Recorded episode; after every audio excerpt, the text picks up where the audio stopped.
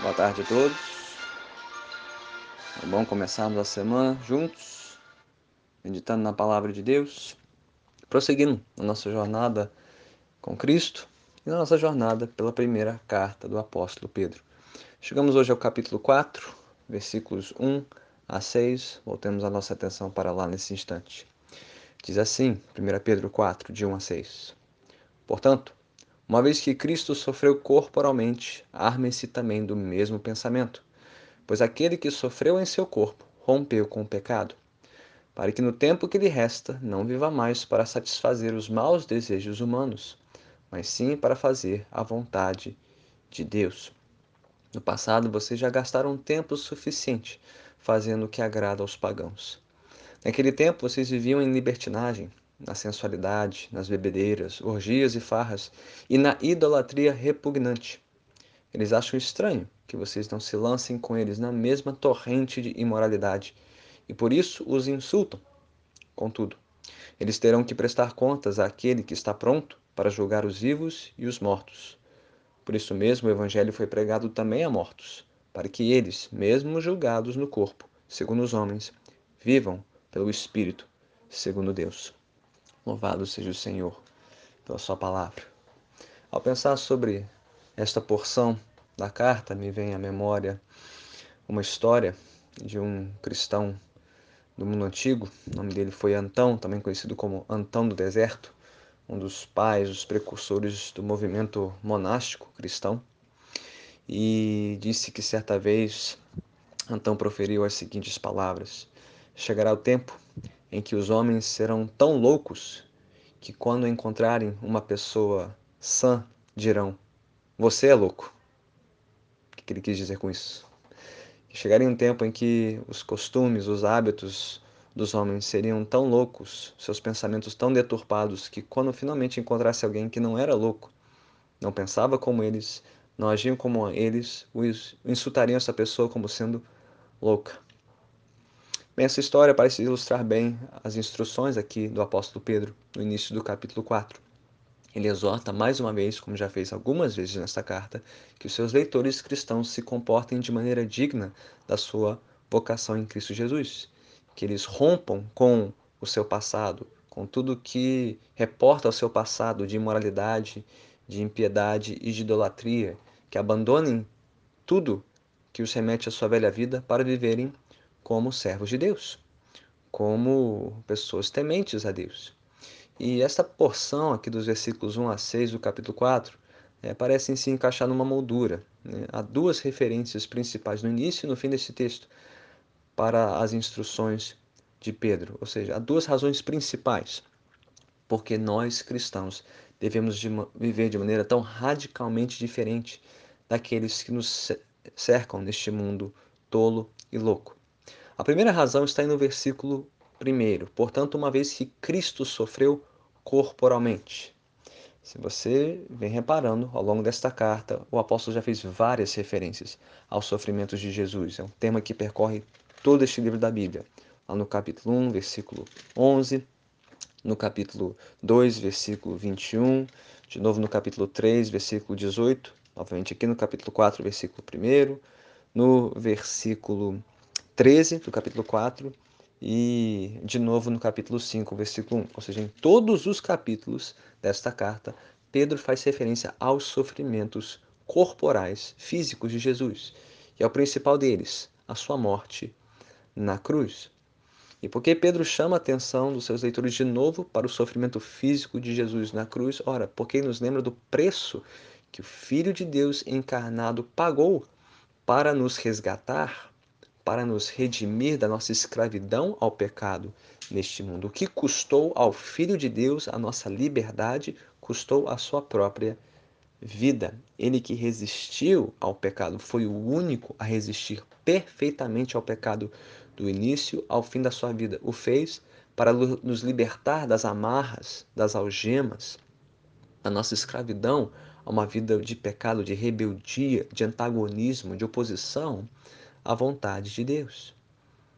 Essa é a primeira razão, a primeira referência de Pedro aqui. Portanto, uma vez que Cristo sofreu corporalmente, arme-se também do mesmo pensamento.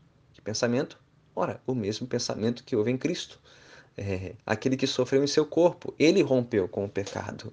Ele resistiu ao pecado para que nós fizéssemos o mesmo pelo seu poder e pela sua graça, para que, versículo 2, no tempo que lhe resta, não viva mais para satisfazer os maus desejos humanos, mas sim para fazer a vontade de Deus. E Pedro então traz à memória o passado dos seus leitores cristãos, como eles costumavam viver antes de terem conhecido o Evangelho, antes de terem conhecido a mensagem da cruz de Cristo, do seu sofrimento redentor no Calvário. No passado, versículo 3, vocês já gastaram tempo suficiente fazendo o que agrada aos pagãos. Ou seja, o que agrada aos que não conhecem não temem Deus. Naquele tempo, vocês viviam em libertinagem, na sensualidade, nas bebedeiras, orgias e farras e na idolatria repugnante. Ele está descrevendo aqui o que era comum na sociedade greco-romana do primeiro século, a vida social comum do primeiro século.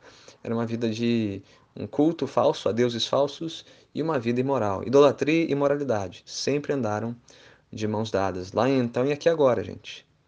Hoje, a imoralidade da nossa sociedade, embalada não pelo culto necessariamente a estátuas, imagens e deuses gregos e romanos, mas a idolatria do consumo, do prazer, é, do bem-estar, que embala aí toda sorte de comportamento louco, insano, imoral no abuso dos nossos corpos, no abuso da nossa sexualidade, no abuso é, de é, é, substâncias químicas, enfim, idolatria e moralidade sempre andaram de mãos dadas. Lá então, aqui agora também. Mas, diz Pedro, não participamos mais disso. Por quê? Porque Cristo sofreu por nós no Calvário. Sofreu para nos resgatar desta velha vida, longe de Deus, nos satisfazendo é, nas coisas erradas, é, nas paixões erradas. E por não nos satisfazermos mais com isso, por termos tido as nossas mentes renovadas, os nossos corações transformados, não participamos mais daquilo que os homens e as mulheres da nossa época consideram normal. E Pedro faz referência a isso no versículo 4. Eles acham estranho que vocês não se lancem com eles na mesma torrente de imoralidade e por isso os insultam. Que faz lembrar a historinha de Antão, né? Antão no deserto. Chegará o tempo em que os homens serão tão loucos que quando encontrarem alguém são dirão: Você é louco somos loucos. Mas por causa de Jesus, da sua morte na cruz. Essa é a primeira razão, porque não vivemos mais como vivem os, os que descreem de Deus. Mas há uma segunda razão, não passada, mas futura. O mesmo Jesus que sofreu na cruz para libertar e salvar pecadores é o Senhor que voltará para julgar vivos e mortos. Versículo 5. Contudo, eles terão que prestar contas àquele que está pronto para julgar os vivos e os mortos. E por isso mesmo, diz Pedro, versículo 6, o Evangelho, esta mensagem do Jesus morto, crucificado, mas também ressurreto, vencedor, triunfante sobre o pecado, o mundo e a morte, que um dia voltará para jogar os vivos e os mortos. Este Evangelho foi pregado também a mortos. É, não que os mortos, os que já estão mortos, podem ouvir o Evangelho, ou terão uma segunda chance. Não. O que Pedro está dizendo aqui é aqueles que já estavam mortos na sua época mas que antes de morrerem tinham ouvido o Evangelho, tinham recebido o anúncio do Evangelho, estes, mesmo julgados no corpo, segundo os homens, ou seja, mesmo recebendo a morte física, castigo como a todos nós, eles vivem pelo Espírito, segundo Deus, porque antes de partirem, ouviram a mensagem, creram nela, se arrependeram e se renderam ao Senhor a tempo é, da volta de Jesus, quando ele voltará para julgar vivos e mortos. Então, por que, que o cristão pensa como pensa e vive como vive? Diferente da maneira que pensa e vive este mundo. Primeiro, por causa de uma referência passada: Cristo veio e morreu pelos nossos pecados.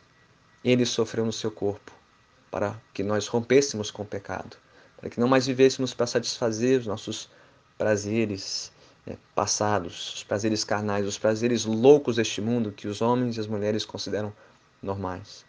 Mas uma segunda razão, futura. Este mesmo Jesus que morreu na cruz ressuscitou e um dia voltará para julgar os vivos e os mortos, e todos nós teremos que prestar contas a Ele por tudo que pensamos, por tudo que fazemos ou deixamos de pensar ou deixamos de fazer.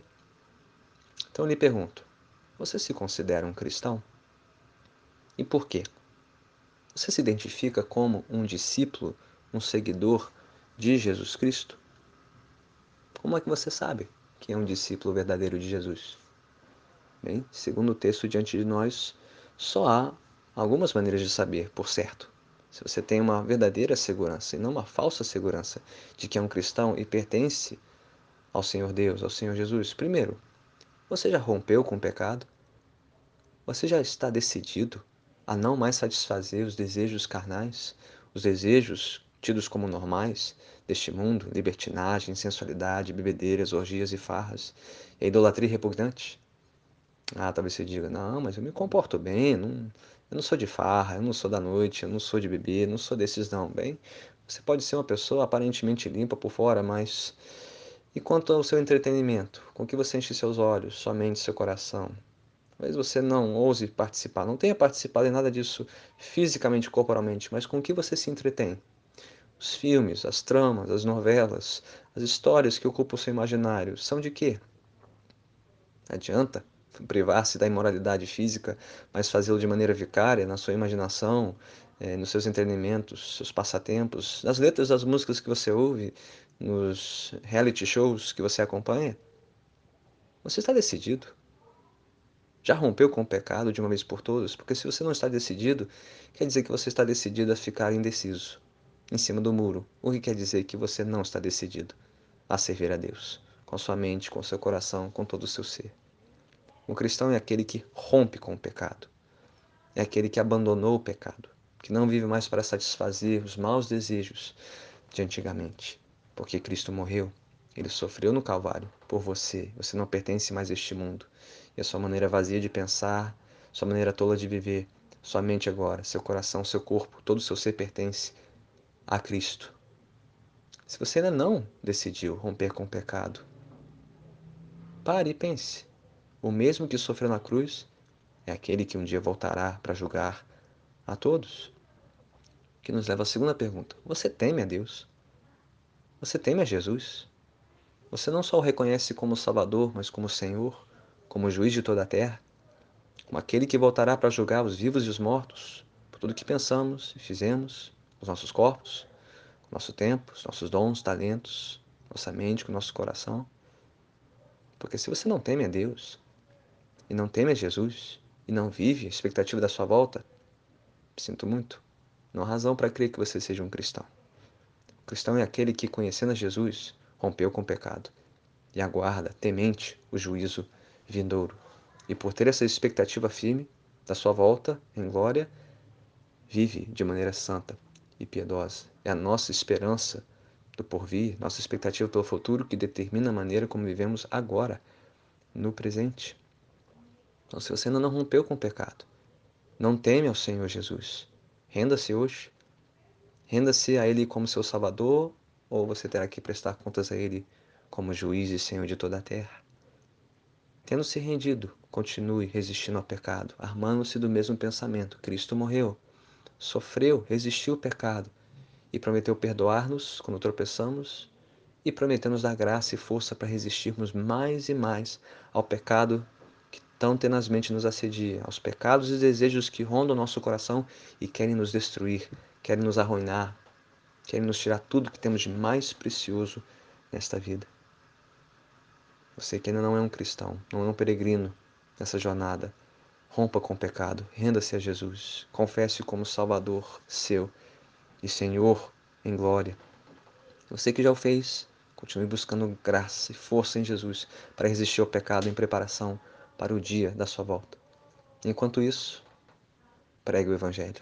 Anuncie as notícias, as boas novas de que Jesus veio, morreu, ressuscitou e um dia voltará, e até que ele volte a tempo para se arrepender e crer na salvação que só ele pode nos ofertar. Mesmo que tenhamos que sofrer neste corpo, a morte física, não temos que sofrer a pior das mortes, a morte eterna, o distanciamento eterno do nosso Criador, e Senhor, se nós o confessarmos como nosso Salvador. Oremos então. Senhor bendito, obrigado por nos lembrar novamente de quem Tu és, Salvador e Senhor, daqueles que te confessam como tal, se rendem a Ti. Obrigado por nos lembrar do sofrimento de Cristo no Calvário e da promessa certa da Sua volta em glória. E assim ensina-nos a vivermos entre esses dois tempos, entre esses dois marcos, entre a primeira e a segunda vinda de Jesus, nos preparando nossa mente, nosso coração, de todo o nosso ser, para o dia em que estaremos face a face com aquele que derramou o seu sangue no cavalo por nós. Que isso nos dê força e graça para rompermos com o pecado, com toda imoralidade, toda impiedade que o mundo considera normal. Ajude-nos a vivermos, Senhor, conforme a tua vontade, por mais que o mundo nos insulte, nos diga que somos loucos, que vivamos sim como loucos por Jesus uma mente sã e um coração firme na tua palavra, compartilhando esta palavra com outros que não estão perdidos em seus pecados, para que se rendam a ti quando então houver tempo. Tudo isso nós oramos, agradecidos e esperançosos em nome de Jesus. Amém. Deus abençoe a todos.